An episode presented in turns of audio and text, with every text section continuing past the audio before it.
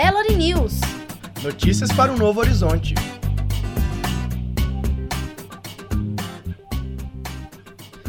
Inflação oficial bate menor recorde em 18 anos. Governo brasileiro alerta população para casos de paralisia infantil. Líder supremo da Coreia do Norte propõe reunião ao presidente norte-americano. Belo Horizonte sofre com chuva forte nesta sexta-feira. Bom dia, está no ar mais um Belo News.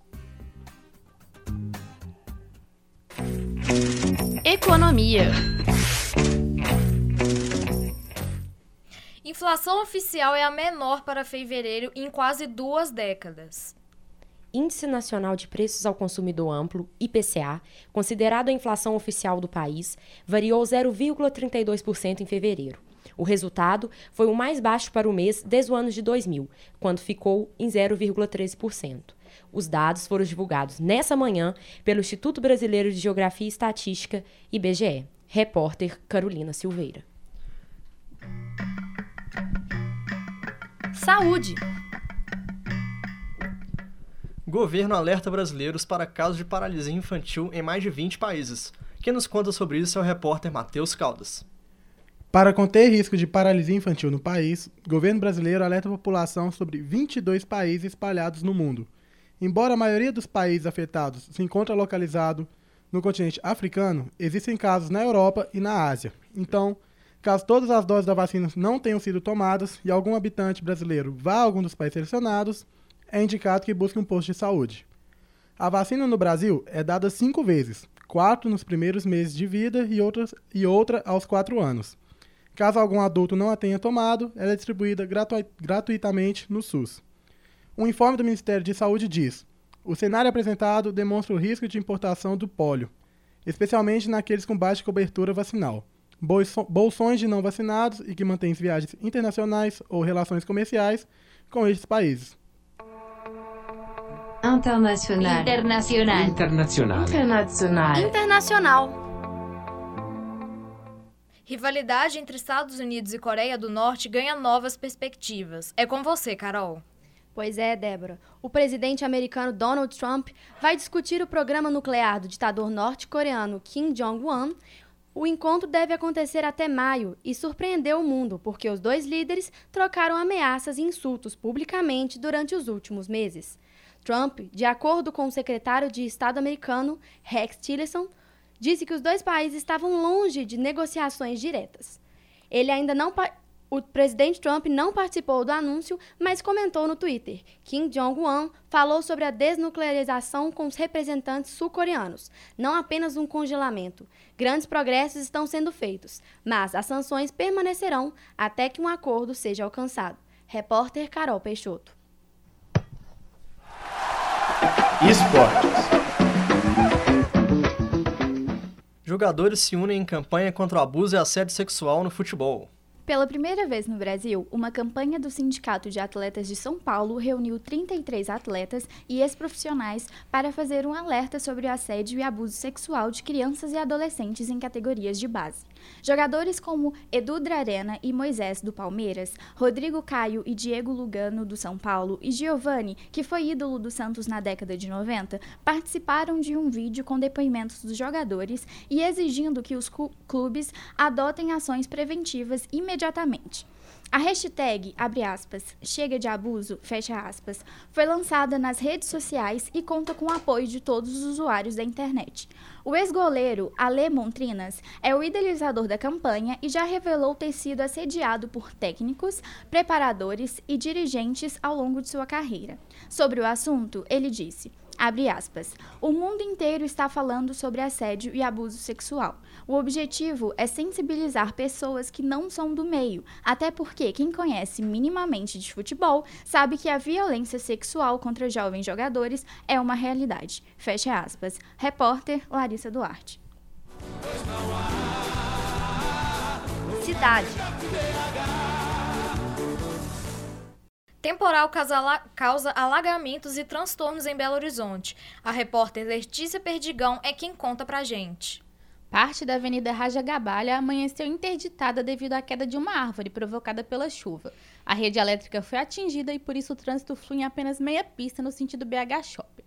Na Avenida Antônio Carlos, há alagamento na faixa da direita no sentido centro, mas o trânsito flui em ambas as vias. O Corpo de Bombeiros atende a ocorrência de queda de muro sobre uma rua no bairro São Bento. A corporação trabalha na remoção dos escombros e não descarta a possibilidade de vítimas.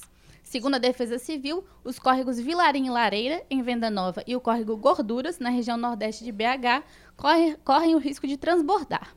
O, o, órgão recomenda que os trechos sejam evitados e que a atenção seja redobrada, já que há previsão de chuva também para o fim de semana, com possibilidade de pancadas de chuva a qualquer hora do dia. Arquivo X. A PUC TV Minas corre o risco de ser fechada por um programa de corte de gastos na universidade. As repórteres Luísa Fiorese e Maria Eduarda Faria foram perguntar qual é a opinião dos alunos sobre essa possível medida. Eu sou Ana Clara Magalhães Duarte, estou no sétimo período de Publicidade e Propaganda. Eu acho que é, é muito fácil é, a PUC começar a cortar gás, cortar laboratório, sendo que é uma parte importante para os alunos. Acho que a PUC peca muito na parte da grade curricular, a gente não tem tanta aula prática e os laboratórios, que são o contato prático que a gente tem, eles cortarem gastos com isso. Meu nome é Kaique Ribas, estou no sexto período de jornalismo e sou contra o fechamento da PUC TV, porque a PUC TV é uma porta para os futuros profissionais que querem entrar para o mercado de trabalho e adquirir experiência. Então, meu nome é Tomás Albano, sou aluno do sexto período de jornalismo. Então, gente, a PUC TV, ela é, sem sombra de dúvidas, a maior vitrine do curso de jornalismo em termos de atrativo. E não só isso. Na PUC TV a gente aprende a fazer telejornalismo como em nenhum outro lugar. A PUC Minas tem que rever isso, ela tem que colocar o aluno em primeiro lugar, até porque se não houver aluno não existe universidade. Somos nós que mantemos esse espaço. Que se faça ajuste financeiro, que se mantenha as contas da universidade equilibradas, mas que não corte naquilo que diz respeito diretamente à formação dos estudantes.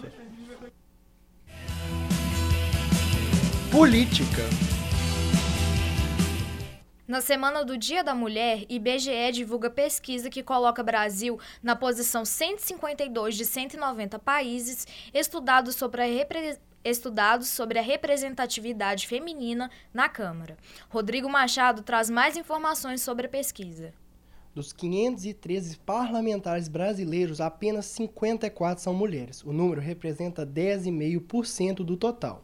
Os dados são da pesquisa Estatísticas de Gênero, Representatividade, é, Indicadores Femininos, Indicadores Sociais de, das Mulheres no Brasil, que mostra que o país com maior representatividade feminina entre seus políticos é Ruanda, com 61,3%.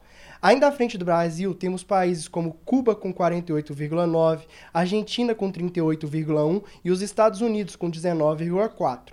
A pesquisa também informa que as mulheres recebem 25% a menos que os homens e que muitas delas, além da carga horária do trabalho, são responsáveis por cuidar dos afazeres domésticos e de sua família. Arte e cultura. Em homenagem ao Dia Internacional da Mulher, PUC Minas faz campanha baseada no movimento feminista We Can Do It.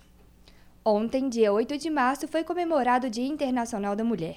Como homenagem, a PUC Minas fez uma campanha baseada no movimento We Can Do It. A imagem da mulher trabalhadora dos anos 80, com uma faixa amarrada no cabelo e as mangas arregaçadas, mostrando seus músculos, é a capa da ação. Funcionários da faculdade andaram caracterizadas, distribuindo broches e incentivando as alunas a tirarem fotos na mesma pose que a personagem. O intuito é desconstruir a ideia de que a mulher é um sexo frágil. Repórter Lorena Campos. Belo News. Notícias para o Novo Horizonte.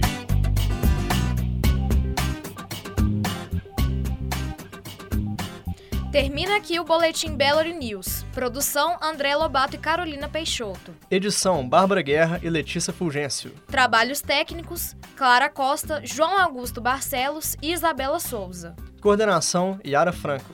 Obrigado pela sua audiência e até a próxima.